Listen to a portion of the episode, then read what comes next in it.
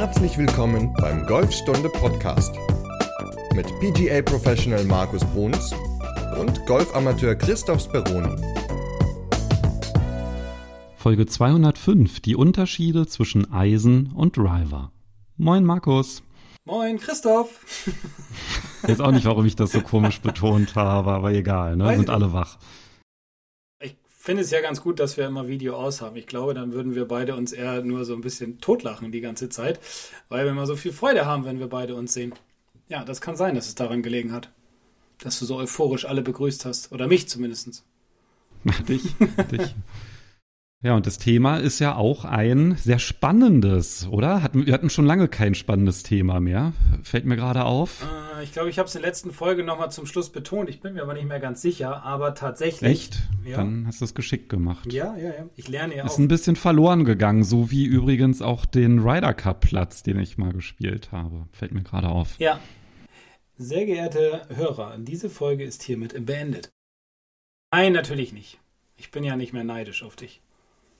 Um Gottes Willen. Du hast doch selber so viele tolle Plätze gespielt. Ja. ja. Aber das war schon toll, irgendwie so. Da waren ja, die Magazine waren ja voll, ne, mit Ryder Cup Fotos und so weiter. Und das war dann irgendwie schon cool, wenn man so den Abschlag da von der Eins gesehen hat, wo ich dann dachte, ja, genau, da habe ich den Ball links ins Rough geschlagen. Ja. ja, egal. egal, ja. Ja, und in dem einen Magazin bin ja sogar ich drin, ne? wo der Ryder Zum Golfmagazin? Ja, das war hier das, letzte, ja, das, stimmt. das letzte Golfmagazin. Stimmt, das ist sogar ein dem. Habe ich nämlich gerade vor mir liegen. Ryder Cup Heimsieg. Fleetwood holt mit Europa den Pokal. Und da drin durfte ich auch einen Artikel schreiben. Beziehungsweise wir zusammen. Stimmt, da waren ja dann ganz frisch die Fotos vom Flesensee. Das war ja ganz witzig. Ne? Wir haben die gemacht, irgendwie einen Tag später geschickt und dann waren die schon irgendwie kurz vor Druckschluss drin und das war dann ganz komisch. Dann waren die zwei Wochen später, hat man die dann in der Zeitschrift schon gesehen ja, oder im Golfmagazin. Die waren noch so präsenter, ne? Aber es geht ja heute nicht um das Boxensystem, was ich da drin ja beschreibe und was ja auch jetzt demnächst als Video oder was ja schon draußen ist als Video, ähm, sondern es geht ja um Eisen versus Driver, also welche Unterschiede, auf welche Unterschiede sollte man achten. Aber bevor wir damit anfangen, darüber zu reden, hast du ja noch, ich glaube, zwei Neuigkeiten. Kann das sein? Das waren zwei, ne? Wie man es nimmt, genau. Also entweder das ist eine Neuigkeit, dass es zwei Bücher gibt, oder wir teilen das auf und sagen, es gibt ein neues Buch und noch ein neues Buch. Und zwar das erste neue Buch, das ist von Frank Adamowitz, der in Folge 200, in unserer Jubiläumsfolge, unser Ehrengast war. Und da haben wir ja schon kurz drüber gesprochen, da konnte man das vorbestellen. Und zwar Golf Mental, werde der Golfer, der in dir steckt. Und das ist jetzt erschienen ganz druckfrisch da mit 50 Videos mit QR-Code in dem Buch drin. Das heißt, neben dem Lesen kann man auch eine ganze Menge gucken. Das ist das Buch Nummer eins, verlinke ich in der Podcast-Beschreibung. Und das zweite Buch ist Golfschwung DNA vom Professor Dr. Detlef Stronk, der auch bei uns zu Gast war, als wir über die Schwungmuster gesprochen haben. Und da war tatsächlich ja auch die Folge der Anlass dafür, das Buch zu schreiben. Mhm. Und da sind auch Videos drin, hast du vergessen zu erwähnen. Ach ja, stimmt. Da gibt es ähm, von dir Videos. Ja. Ähm, da machst du nämlich ganz tolle Übungen vor, wenn man einmal sein passendes Schwungmuster gefunden hat. Das heißt, die Grundvorstellung, ob man vielleicht eher mit so einer Steineflitschen-Bewegung besser klarkommt oder mit einer Medizinball werfen Bewegung. Da gibt es ja unterschiedliche Bilder, die zu einem passen. Und in dem Buch wird halt genau erklärt, wie man das passende Schwungbild findet. Und von dir sind ja dann in dem Buch dann Übungen drin für das jeweilige Schwungbild, die man dann halt auch auf der Range super integrieren kann, damit sich diese Schwungbewegung noch besser einschleift und dass man dann halt es auch schafft, ohne Schwunggedanken dann die Bälle zu schlagen. Und das Boxensystem spielt natürlich auch eine Rolle. Das, was im Golfmagazin war und was wir auch als Video haben. Und da werde ich sowohl die Bücher als auch das Video zum Boxensystem in der Podcast-Beschreibung verlinken. Sehr gut. Dann haben wir schon einige, einige Links. Ja, genau, schon drei Links jetzt, ne? Mindestens. Und eine ganze Menge Infos schon rausgehauen, ne? Ja, ich glaube, dann können wir auch direkt mit dem Thema anfangen. Gerne. Weil zu den Unterschieden beim Eisen und Driver, da gibt es ja auch eine ganze Menge Infos. Ja, wo, wo wollen, womit wollen wir denn anfangen? Wollen wir immer sagen, okay, bei Position Eisen zu bei Position Driver, wollen wir das so aufbauen? Ich glaube, es ist am besten, ne? Wenn wir es immer direkt vergleichen. Ich glaube, das ist am besten. Ich würde aber eingangs gerne so ein bisschen abklären. Driver ist vom Tee, das ist klar. Aber vielleicht, ja, was ist mit dem Eisen jetzt genau? Also auch vom Tee, vom Boden, weil da stellt sich ja schon mal die Frage, gibt es denn da auch Unterschiede, wenn der Ball aufgetiet ist beim Eisen? Also innerhalb des Eisenschlages? Nein. Nein, ganz klar, nein. Ja, dann haben wir das doch schon mal geklärt. Genau. Das ist doch gut. Ja. Also auch ein Eisen kann man natürlich vom Tee schlagen, sollte man auch immer, wenn es nötig ist, wie zum Beispiel auf einem Paar Dreiloch ist es ja manchmal nötig, dass man, dass es ein kurzes Paar Dreiloch ist, dass man dann nur ein Eisen schlagen braucht, um aufs Grün zu kommen. Es kann auch manchmal sein, dass man vielleicht an einem Paar vier Loch ein Eisen abschlagen muss, weil das Loch äh, nicht so lang ist, dafür aber sehr eng ist oder so. Also da muss man natürlich mal gucken, wie gehe ich taktisch vor, logischerweise. Und ob ich den Ball jetzt vom Boden spiele oder vom Tee spiele, ist beim Eisen egal. Also, das, ja, das ist kein Unterschied. Macht aber für viele einen Unterschied, ne? Ja, es macht für viele einen Unterschied, weil sie dann sagen, ja, ich habe noch nie ein Eisen vom Tee geschlagen, wo ich dann immer sage, ja, aber es ist doch viel, viel leichter, weil ja der Ball schon auf dem Tee drauf liegt, also schon leicht erhöht. Natürlich tiet man nicht so hoch auf wie bei einem Driver, das ist klar, weil dann würde man den Ball andauernd unterschlagen. Und auch mit dem Eisen vom Tee wollen wir logischerweise immer einen Ball-Bodenkontakt haben. Auch das ist ganz wichtig. Äh, deswegen immer sehr niedrig aufziehen, aber prinzipiell gibt es keinen Unterschied zu einem Schlag vom Boden. Was du jetzt gerade gesagt hast, ist ja schon fast der wichtigste Unterschied zwischen Eisen und Driver, weil auch wenn der Ball mit dem Eisen aufgetiet ist, ich will halt immer den Ball in eine Abwärtsbewegung treffen. Und da ändert das Tier halt auch gar nichts. Also bloß jetzt nicht denken, wenn der Ball aufgetiet ist mit dem Eisen, dass man da jetzt irgendwie noch versuchen müsste, unter den Ball zu kommen, damit er in die Luft steigt. Das macht die Schlagfläche von ganz alleine. Ja. Und das Muster ist immer das gleiche. Erst den Ball, dann den Boden. Immer erst den Ball, dann den Boden. Außer ich habe einen Driver in der Hand, dann will ich den Ball mehr in der Aufwärtsbewegung treffen. Dann tiehe ich den Ball logischerweise auch höher auf. Und das ist eigentlich schon mal ein ganz, ganz wichtiger Unterschied zwischen Eisen und Driver, dass ich auch, ähm, ja, wenn ich vom Tee spiele, erstmal höher auftiehe beim Driver, den Ball mehr in der Aufwärtsbewegung treffen will, damit ich mehr Flug und vor allem auch am Ende mehr Roll habe nach dem Aufkommen. Und beim Eisen tiehe ich halt flacher auf und will auch da genauso wie vom Boden mit dem Eisen einen Ball-Bodenkontakt erreichen. Und wenn der Ball auf dem Boden liegt mit dem Eisen, genau das Gleiche. Ja, da ist dann halt natürlich die Chance schlechter, dass der Ballkontakt super wird. Ja, die ist mit dem Eisen, äh, Quatsch, mit dem Eisen. Mit dem Tee ist es mit dem Eisen natürlich viel, viel einfacher, einen super Ballkontakt hinzubekommen, weil man ein bisschen mehr Fehlertoleranz bekommt. Also, in dem Sinne ja nicht den Trugschluss haben, dass wenn der Ball mit dem Eisen aufgetiet ist, das ist klar, mag vielleicht dann erstmal ungewohnt sein, aber grundsätzlich ist es einfacher, einen guten Ball zu schlagen. Aber jetzt nochmal zurück zum Ballkontakt. Also wenn ich jetzt mit dem Eisen den Ball in der Abwärtsbewegung treffen will, also erst den Ball und dann den Boden, und mit dem Driver nur den Ball und gar nicht den Boden in der Aufwärtsbewegung, dann muss ich ja ein paar Sachen anpassen in meinem Schwung. Ist denn die Bewegung dann auch anders oder sind das eher so Stellschrauben beim Ansprechen des Balles? Naja, lass uns doch mal ganz vorne anfangen und zwar bei der Ballposition. So, und die Ballposition, da erkennt man schon den größten oder hat man schon den größten Unterschied. Und da ist es ganz wichtig, dass wir beim Eisen den Ball wesentlich mehr in der Mitte der Füße haben. Es kommt natürlich immer ein bisschen auf das Eisen an sich drauf an. Also ich will das mal so ein kleines bisschen eingrenzen. Sandwedge bis Eisen 7 würde ich prinzipiell aus der Mitte der Füße spielen. Und je länger der Schläger dann wird, umso mehr wandert der Ball dann nach vorne im Stand. Also immer mal so eine halbe Ballbreite ungefähr wandert der Ball dann weiter zum vorderen Fuß. Und wenn ich dann beim Driver angekommen bin, da ich den ja dann auch hoch auftiere und ihn in einer Aufwärtsbewegung treffen will, sollte der Ball grundsätzlich mehr am vorderen Fuß liegen. Also ich sag mal so vom Herz bis zur linken Innenferse oder vorderen Innenferse, dort sollte der Ball liegen, damit wir auch die Möglichkeit haben, den Ball in der Aufwärtsbewegung treffen zu können.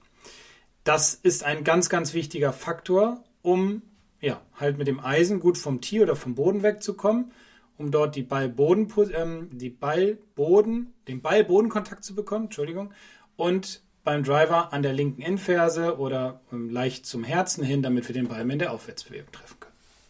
So, und da können sich ja jetzt ein paar Fehler einschleichen, ne? weil wenn die Ballposition eine andere ist mit dem Driver, nämlich weiter vorne im Stand, dann ist halt die Frage, wie halte ich denn jetzt den Schläger? Also wohin zeigt das Griffende? Ah, okay. Grinde sollte prinzipiell zum, zum Bauchnabel zeigen. Und da sehe ich beim Eisen eher selten einen Fehler, sondern eher beim Driver, dass dort der Spieler oft das Griffende in der Verlängerung des Balls hat. Dann, wenn man das mal ein ganz kleines bisschen übertreibt und dann einfach mal das Griffende etwas weiter nach vorne nimmt, also vor den Ball drückt, dann sieht man deutlich anhand der Schlagflächenstellung, dass die Schlagfläche sich doch eher öffnet, also für den Rechtshänder halt nach rechts zeigt. Und ich sage immer, prinzipiell sollte das Griffende in Richtung Bauchnabel, Gürtelschnalle zeigen. Dann steht die Schlagfläche square am Ball. Sieht im ersten Moment etwas geschlossen aus, aber sie ist gerade, weil der Schläger halt so gebaut wurde. Das heißt, ein typischer Fehler ist, dass das Griffende eher so auf den linken Hüftknochen beim Rechtshänder zeigt und nicht zur Gürtelschnalle. Ja, genau. Das ist tatsächlich dann erstmal ungewohnt, wenn man das halt macht. Es fühlt sich dann halt vielleicht auch so ein bisschen falsch an und komisch, ne? Weil man hat vielleicht nur so diesen Orientierungspunkt, ja, der, der Schaft, der muss irgendwie äh, rechtwinklig sein zum Körper und das ist dann halt aber beim Driver halt eben nicht der Fall. Mhm. Genau, da ist das Griffende halt weiter hinten, weil auch das hilft mir optisch so ein bisschen mehr dieses Gefühl zu bekommen, den Ball mehr in der Aufwärtsbewegung zu treffen. Und dann ist natürlich auch noch ein häufiger Fehler so der Abstand, oder? Von den Händen zum Körper beim Driver, dass da halt auch auf einmal so ganz wilde Kreationen entstehen können. Ja, auch da sehe ich es ganz oft, dass wenn der Spieler den Drive, der das Eis in der Hand hat, fangen wir mal so an, dass der Abstand zwischen Körper, also ich sage immer Oberschenkel und Griffende ungefähr eine Handbreit ist. Und wenn er dann weiter weggeht, oder sie, dann ja, hat er halt so die Vorstellung, dass jetzt ein ganz langer Schläger, einem flacheren Leihwinkel. Jetzt muss ich auch viel, viel weiter wegstehen, viel gebeugter stehen. Und dann wird der Abstand, ich sage jetzt mal drei Hände groß, drei Handbreiten ist dann der Unterschied zwischen Griffende und Körper. Und das ist einfach zu viel, weil dann schwingt man auch ja, komplett anders. Dann hat man wiederum eine ganz andere Schwungbahn, die nicht unbedingt zu mehr Erfolg führt. Das heißt, wenn man mit dem Driver alles richtig macht, sieht das erstmal mit der Schlagfläche ein bisschen komisch aus. Wenn man da hinguckt, da könnte so der Eindruck entstehen, zeigt irgendwie nicht so wirklich äh, in die Richtung, in die der Schläger dann auch äh, schauen muss im Treffmoment. Genau. Sieht dann eher so aus, als wenn der Driver geschlossen am Ball steht. Aber ist er nicht. Also nicht irritieren lassen dadurch. Nein. Das schon, hat schon alles seine Korrektheit. Das heißt, was sind die Kontrollpunkte? wenn ich am Ball stehe. Du meinst ja bei den Eisen, da werden selten Fehler gemacht. Also da habe ich jetzt, also bei den kürzeren Eisen ist halt der Ball mittig. Ja. Ich greife den Schläger so, dass die Arme gerade runterhängen. Dadurch sind die, ist der Abstand automatisch gegeben, dass ungefähr so eine Handbreit bis zur Gürtelschnalle ist und der, das Griffende zeigt auch Richtung Gürtelschnalle. Ja. Und beim Driver? Griffende Richtung Bauchnabel, Gürtelschnalle. Abstand eine Handbreit zum Körper oder zum Oberschenkel, eineinhalb Handbreiten und die Ballposition. Und das sind halt die wichtigsten Punkte erstmal im Setup. Man kann jetzt auch noch sagen, dass man die hintere Schulter ein kleines bisschen tiefer und zurücknehmen kann. Weil, Ganz kurz, ja, bevor ja. du darauf eingehst, sorry, wenn ich dich unterbreche. Klar. Das heißt, der einzige Unterschied ist wirklich nur die Ballposition. Also es fühlt sich natürlich anders an, wenn ich mit dem Driver am Ball stehe. Aber so von den Checkpunkten ist es genau das, was du ja gerade gesagt hast, Markus. Ne? Also Richtung Gürtelschnalle, Abstand, das ähm, check ich. Ich check die Ballposition und es fühlt sich anders an, aber wirklich diese Checkpunkte sind dann halt identisch. Ja. Und Jetzt ist es aber so, dass ich natürlich, du hast den Leihwinkel angesprochen, dass der anders ist und deswegen hast du jetzt auch schon so ein bisschen mit der Ausrichtung des Körpers ähm, angefangen, ein paar Stellschrauben zu drehen beim Driver. Vielleicht kannst du einmal erklären, was der Leihwinkel ist, wenn man das noch nicht gehört hat. Ja, der Leihwinkel ist der Winkel zwischen, um es mal ganz einfach darzustellen, zwischen dem Schaft und dem Kopf. Also in welchem, ja, zwischen dem Schaft und dem Kopf. Unten da, wo der Schaft in den Kopf hineingeht, da ist der, ist ja ein Winkel und dieser Winkel hat halt Auswirkungen auf den Ballflug. Deswegen, wenn man ein Fitting zum Beispiel macht, gerade für Eisen, ist es ganz, ganz wichtig, sich auch den Leihwinkel anpassen zu lassen, denn dieser hat, wie gesagt, Auswirkungen auf den, äh, auf den Ballflug und vielleicht dazu ganz kurz, es gibt einen Upright Leihwinkel und einen Flat Leihwinkel. Und beim Upright Leihwinkel ist es so, dass die Spitze der Schlagfläche mehr hoch zeigt, was dazu führen kann, dass der Ball mehr nach links tendiert. Und der Flat Leihwinkel bedeutet, dass die Spitze mehr ähm, zum Boden hin zeigt, also dass die Hacke praktisch mehr in der Luft ist und daraus resultiert, dass der Ball mehr nach rechts tendiert. Und beim Driver ist es oft so, oder ist es eher der Fall, dass der Winkel etwas upright ist, dass die Spitze etwas mehr in der Luft steht. Dadurch, dass der Schläger aber länger ist, ähm, muss das so sein. Boah, das ist jetzt aber schon ein bisschen fortgeschrittenes Wissen, ne, was du da reingebracht hast. Machen?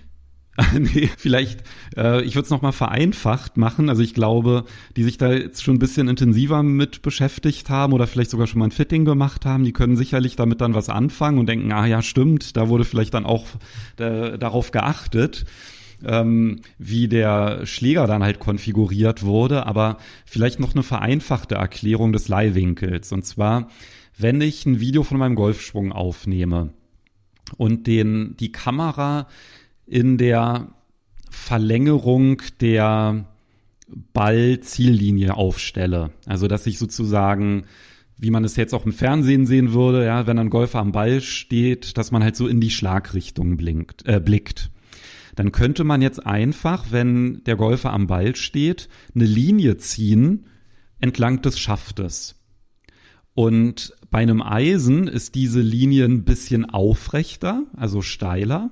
Und bei einem Driver ist die halt ein bisschen flacher. Und dieser Winkel dieser Linie zum Boden, das ist halt der Leihwinkel. Und das ist natürlich bei einem Driver, dadurch, dass er halt sehr lang ist und eher flach, ist es so, dass sich natürlich auch die Schwungbahn so ein bisschen verändert, weil ich schwinge ja eigentlich immer entlang dieser Achse, die man da so einzeichnet. Ja, was ja die ja, Schwungebene ist. So, und dadurch, dass die jetzt beim Driver flacher ist, ist jetzt die Frage, muss ich da jetzt irgendwas anpassen aufgrund dieser flacheren Schwungbahn? Nein. Weil Nein. eigentlich ist es ja so, wir haben ja gelernt, mit dem Driver muss ich den Ball in eine Aufwärtsbewegung treffen. Mhm. Und das ist ja eigentlich schon durch die Ballposition ganz gut gegeben, weil ist ja weiter vorne und aber trotzdem kann es ja mal passieren, dass ich mit dem Driver in den Boden haue. Ne? Also das gibt's ja auch durchaus, ne? so fette Drives. Ja, dann haue ich vor dem Ball halt in den Boden. Dann habe ich aber auch Probleme mit meiner Schwungbahn prinzipiell. Das Problem beim Driver ist so, dass aufgrund der Länge und dieses Leihwinkels, wie wir ihn gerade beschrieben haben, oft die Annahme entsteht, dass man auch sehr, sehr flach, sehr rund schwingen muss. Und ich übertreibe das Ganze mal und ähm, ich sehe es oft, dass Spieler mit ihrem Driver um die Hüfte, um die Brustmus äh, um, den, um die Hüften oder den Brustkorb schwingen. Und das ist viel zu flach, weil daraus resultieren eher schlechte Kontakte, wie zum Beispiel ein Hackentreffer. Wenn ich aber mir vornehme, ich schwinge von der Grundidee her meinen Driver ähnlich wie mein Eisen, werde, wird sich das sehr merkwürdig anfühlen, wird sich das sehr steil anfühlen. Aber wenn man sich den Schwung mal anschaut, dann wird es nicht mehr steil aussehen. Weil aufgrund der Länge und des größeren Abstandes Körper zum Ball ist der Schwung automatisch und die Armebene auch sind dann automatisch flacher. Trotzdem muss ich darauf achten, dass ja, ich mache es immer so und sage immer, dass meine Hände auch beim Ausholen nach einer vernünftigen Hüft- und Schulterrotation auch oberhalb meiner Schultern sich befinden müssen. Ansonsten wird es schwer, mit dem Schläger runter zu schwingen und den Ball in der Aufwärtsbewegung zu treffen.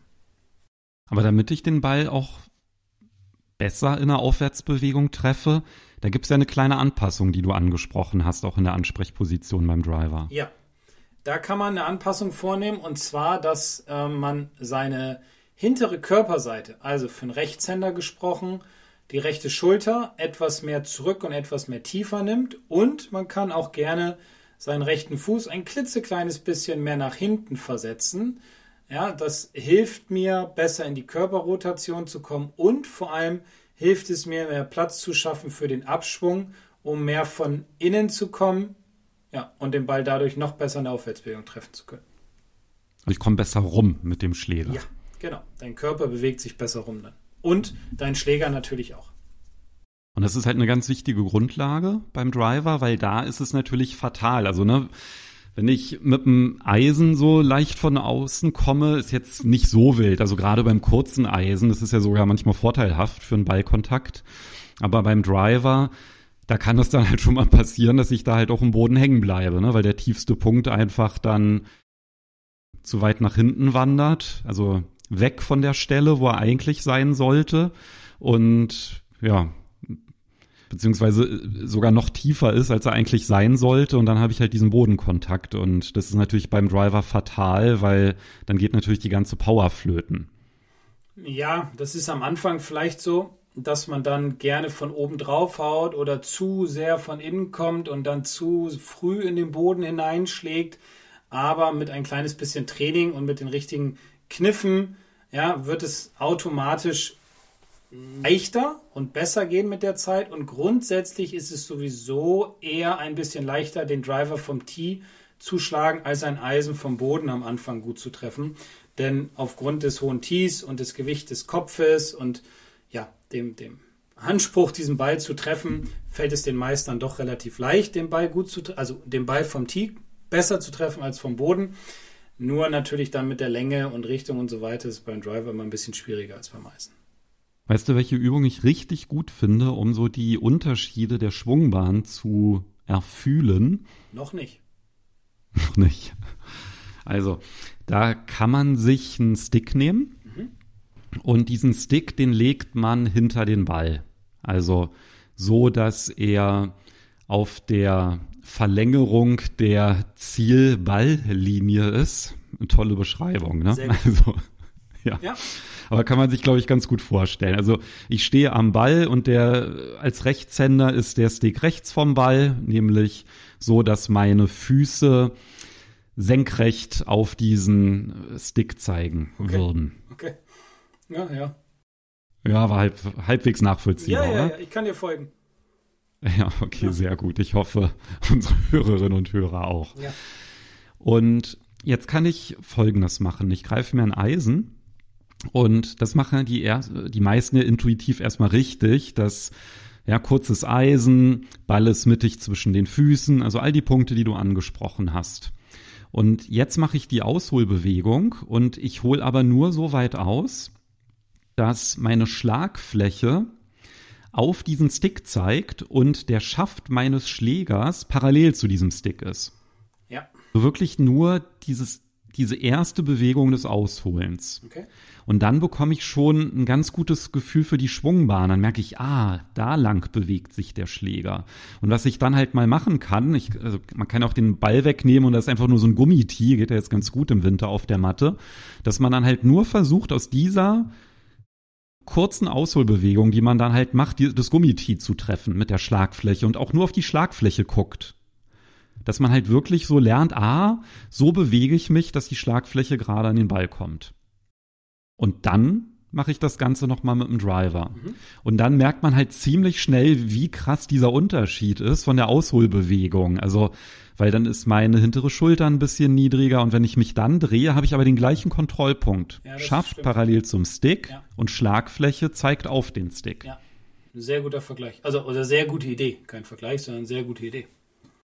Und dann mache ich das gleiche mit dem Driver. Aus dieser Position Schlagfläche wirklich mit den Augen fixieren. Mhm und dann versuchen mit der Schlagfläche gerade an den Ball zu kommen. Und ich wette, dass man es da dann auch nicht schafft, aus dieser Position großartig von außen an den Ball zu kommen. Ja, und dann hat man nämlich genau dieses Gefühl, ah, das ist die Bewegung zum Ball und dann kann man halt die Bewegung natürlich ein bisschen vergrößern. Ich würde jetzt auch nicht anfangen, dann halt hier so ein so, ein, so eine super Ausholbewegung zu machen, sondern wirklich vielleicht dann nur mal so mit einem Viertel mit einem halben Schwung die Bälle mal zu schlagen und dann bekommt man so ein ziemlich gutes Gefühl für diese, für die Schwungebene. Mhm.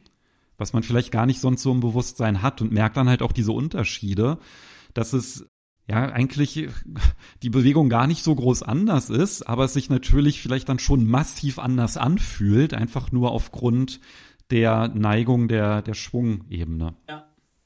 Das ist eine gute Idee. Es ist auch oft so, dass das Spieler kommen und sagen, ja, sie wissen gar nicht so richtig auf dem Platz oder sie haben Probleme, wenn sie den Drive geschlagen haben, der ganz gut war, dann auf ein Eisen umzusteigen. Und da ist immer meine Empfehlung, weil es ja doch relativ, ja, dann am Ende doch einige Punkte sind, auf die man so achten muss. Da ist dann meine Empfehlung immer, das auf der Driving Range auch mal wirklich bewusst zu trainieren. Also, dass man sagt, okay, ich stelle mir jetzt einfach mal meine Löcher auf dem, von meinem Golfplatz vor und ich muss jetzt für den Abschlag einen Driver nehmen und für den zweiten Schlag schlage ich jetzt mal bewusst ein Eisen. So, dass ich sage, okay, ich tiehe meinen Driver auf, ich mache die Routine, alles, was, ich, was, mir so auf dem, was mir so einfällt oder wie ich es auf dem Platz halt auch mache, mit ähm, Probeschwüngen, mit Ballausrichten, mit allem drum und dran. Und dann schlage ich den Drive und achte dabei natürlich vor allem auf die Ballposition, auf meine Körperwinkel, auf den Eintreffwinkel. Den Ball habe ich jetzt geschlagen, keine Ahnung wie weit, auch egal. Und jetzt muss ich ein Eisen nehmen und lege mir den Ball dann auf die Matte. Also nicht wieder aufs Tee, sondern bewusst auf die Matte, weil auf dem Fairway darf ich ja auch nicht aufziehen. Also spiele ich ihn vom Boden. Und dann kann ich gucken, okay, jetzt muss ich den Ball vielleicht mittiger haben, weil ich mich für ein Eisen 8 entschieden habe. Jetzt mache ich neben dem Ball einen Probeschwung, um zu sehen, wo ich den tiefsten Punkt habe. Und dann gehe ich an den Ball ran und schlag den Ball dann halt mit diesen Gedanken, die ich mir halt vorher erarbeitet habe.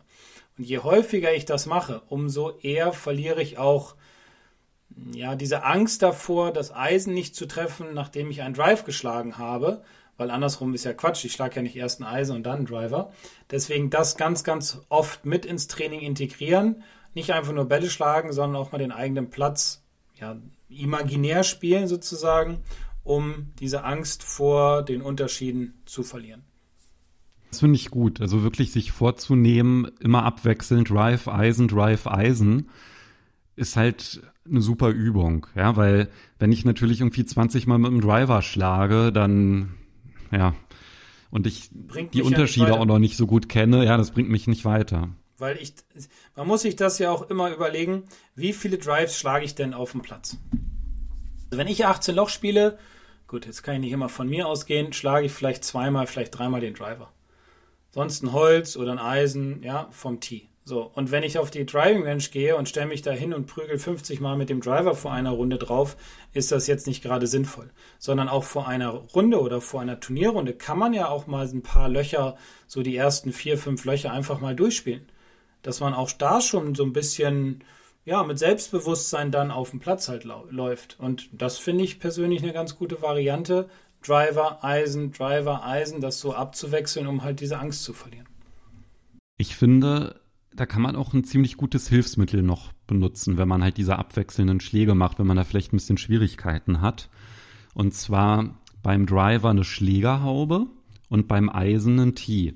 Mhm. So, und jetzt willst du mal erklären, was man mit der Schlägerhaube anstellen kann beim Driver? Äh, ich hoffe, ich treffe jetzt das, das, also den richtigen Punkt. Sprichst du jetzt über Rhythmus oder sprichst du über Schwungbahn? Nee, Schwungbahn. Okay. Dann kann man mit der Schlägerhaube beim Driver eine ganze Menge anstellen. Man könnte theoretisch das auch mit dem Ballkorb machen, wenn man keine Schlägerhaube da hat.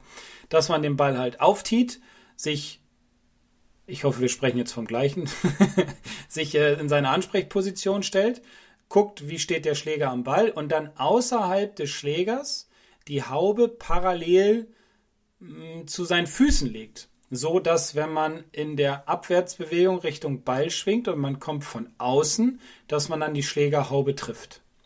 Man kann aber auch noch eine zweite Übung mit der Schlägerhaube machen. Und zwar kann man mit der Schlägerhaube auch seinen Eintreffwinkel beim Driver gut verbessern.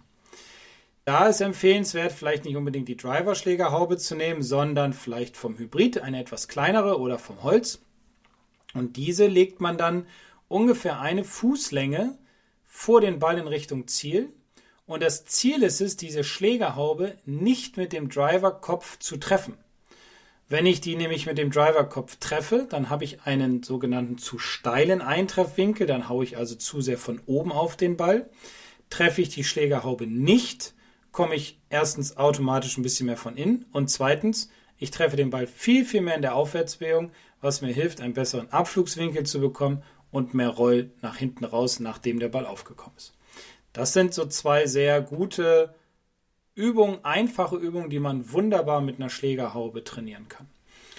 Und Also ich hatte Ja. tatsächlich an den Eintreffwinkel gedacht, also das zweite, was du gesagt hattest. Ich find's aber super, dass du auch noch mal den Tipp gegeben hast mit ähm, dem von außen kommen, weil da hat ja jeder so seine unterschiedlichen Schwierigkeiten, ja. Und wenn ich halt merke, ja, ich hau jetzt mit dem Driver in den Boden oder der Ball, der ist total flach, wenn ich den treffe, dann ist es halt gut, sich den Ball, was du als zweites beschrieben hast, hinter den, also nee, die Schlägerhaube hinter den Ball zu legen, dass man halt über diese Haube rüberschwingen muss. Das ist dann halt eine super Übung. Und das andere, wenn ich ja, dann halt so merke, ähm, ja, die haben halt einen super Slice, die Bälle. Dann ist es halt gut, ähm, sich diese Schwungbahn von außen zu versperren. Und da verlinke ich dann aber auch noch mal ein extra Video zu. Ich würde jetzt aber gerne den Eintreffwinkel vertiefen, weil ich meinte ja, dass man beim Eisen total gut den Eintreffwinkel auch mit dem Tee trainieren kann. Und zwar nicht, indem man den Ball auftiet, sondern indem man sich die Tierrakete hinlegt. Die hatten wir ja schon lange nicht mehr, ne? Du und deine Tierrakete. Ja, ja, stimmt schon. Ähm, ja, das Tee dann, sagen wir mal, eine Handbreit ungefähr vor dem Ball in Richtung Ziel legt. Man kann das parallel legen oder man kann es halt auch so positionieren, dass der Kopf des Tees noch in Richtung Ball zeigt. Und dann muss man ja, versuchen, das Tee mit wegzuschlagen. Also erst den Ball und dann den Boden. Und das hilft mir, ein visuell ein besseres, eine bessere Idee davon zu bekommen, erst den Ball und dann den Boden zu treffen. Weil ich mache es immer so, dass ich dann meinen Schülern sage, fixiert mal dieses Tee, ja, setzt, stellt euch an den Ball, fixiert das Tee, holt aus und dann versucht dieses Tee bewusst mal aus der Hütte rauszuschlagen, dass es weit fliegt. Das ist am Anfang ein bisschen schwieriger, weil man muss so ein bisschen dieses Timing hinkriegen und die Koordination. Aber ich glaube, es dauert drei, vier, fünf Schläge und dann kriegt man das ganz gut hin und kriegt ein sehr gutes Gefühl dafür, wie es sich anfühlen soll, einen Ball-Bodenkontakt zu bekommen. Das ist krass, ne? Was das für einen Unterschied macht, wenn man auf einmal nicht mehr auf den Ball achtet. Ja, Und wenn man nicht auf den Ball achtet, sondern man merkt, oh, dieses Tief fliegt natürlich nur, wenn ich es auch mit der Schlagfläche, also mit den Grooves irgendwie noch treffe und nicht unten irgendwie mit der Kante, dann macht man nämlich genau das Gegenteil von Löffeln. Und dann fliegen auf einmal die Bälle, da wundert man sich, was da los ist. ja, Und dieses Gefühl, das vergisst man aber halt auch wieder ganz schnell. Und deswegen finde ich es eine super Übung, das halt immer wieder ins Training zu integrieren, sich da einfach so ein, ein Tier hinzulegen und dann halt wirklich sich vorzunehmen, den Ball komplett zu ignorieren. Ich hau jetzt dieses Tier nach vorne. mhm, genau. Und nach vorne ist ja dann auch der Witz. Ja, nicht nach oben. Nee, nach vorne. Weil das ist ja genau das, was man beim Ball immer denkt. Ja, der muss nach oben. Aber es ist nach vorne. Das ist der Gedanke. Und wenn ich dann mit dem nach vorne schlagen einen Ball treffe, na, dann geht er aber richtig ab. Ja, weil ich krieg dann halt den Druck von oben, ne? Das ist halt das, das Coole an der ganzen Sache. Ich hau dann schön, ja, mehr in einem steileren Eintreffwinkel auf den Ball. Der Ball zischt dann wie eine Rakete weg. Deswegen, ja, und das Tee natürlich dann auch. Und es ist ja auch eh immer, dass ich so sage, man kann nicht mit dem Schläger unter den Ball kommen. Ja, man muss schon in der Abwärtsbewegung an den Ball kommen, weil sonst, selbst wenn ich es könnte, mit dem Schläger drunter kommen, würde der Ball nur nach oben gehen, weil ich einfach viel, viel mehr Winkel auf die Schlagfläche bekommen würde und dementsprechend würde mir Länge verloren gehen. Und das Ziel ist es ja nicht, den Ball hochzuschlagen, sondern das Ziel ist es ja, den Ball nach vorne zu schlagen. Deswegen ist es so wichtig, die, auch diese Übung für den Eintreffwinkel mit dem Tee beim Eisen, aber auch natürlich mit der äh, Schlägerhaube beim Driver mit ins Training zu integrieren. Und grundsätzlich würde ich es eigentlich bei jedem Training vorschlagen. Es muss nicht immer ein neues Tee sein. Es können auch abgebrochene Tee-Fussel sein oder Stückchen sein, die irgendwie rumliegen. Kann man ja auch benutzen. Da muss man es halt ein bisschen anders positionieren, querlegen und haut dann das Tee weg. Also es gibt ja viele Möglichkeiten. Und wenn man jetzt denkt, ja, dann mache ich das auf dem Platz. Nein, das darf ich natürlich nicht auf dem Platz machen. Aber das mache ich auch sehr, sehr oft, wenn ich so ein bisschen Probleme mit dem Ballkontakt habe, dass ich mir auf dem Platz dann einen Punkt suche, der ja drei, vier, fünf Zentimeter links von meinem Ball in Richtung Ziel ist. Irgendwie ein längerer Grashalm, dunkler Grashalm, ein kleiner Dreckklumpen, was auch immer. Und diesen fixiere ich und diesen versuche ich mit wegzuschlagen. So kriege ich dann auch einen sauberen Ball-Bodenkontakt und habe nicht mehr den Fixpunkt Ball, sondern den Fixpunkt dann ja drei, vier, fünf Zentimeter links vom Ball. Haben wir doch drei tolle Aufgaben für die Driving Range. Sehr gut.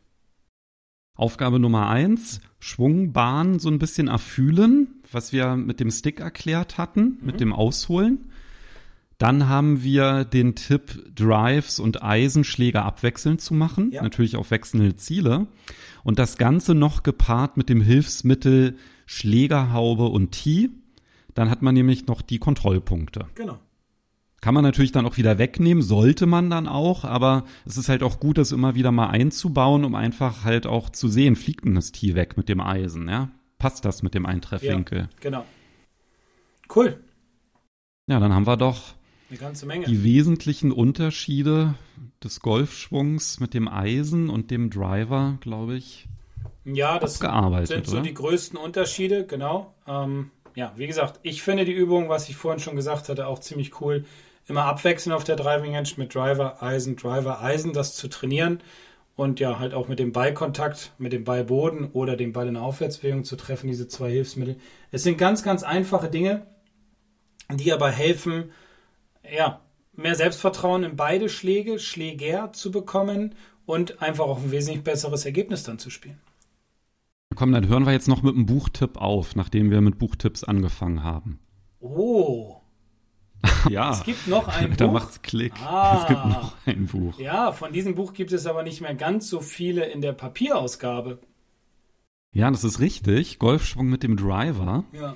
Gibt es aber natürlich auch als E-Book und verlinken wir auch in der Podcast-Beschreibung. Und es ist von dir und da erklärst du auch die Unterschiede und es ist noch schön bebildert mit ganz vielen Übungen, den häufigsten Fehlern. Also wer das mit dem Driver vertiefen will, dem sei diese Lektüre empfohlen und da sind natürlich auch eine ganze Menge Videos drin. Und wer zu Weihnachten noch was verschenken will, ich habe noch, ich würde jetzt mal sagen, 20 Exemplare, knapp 20 Exemplare hier bei mir liegen.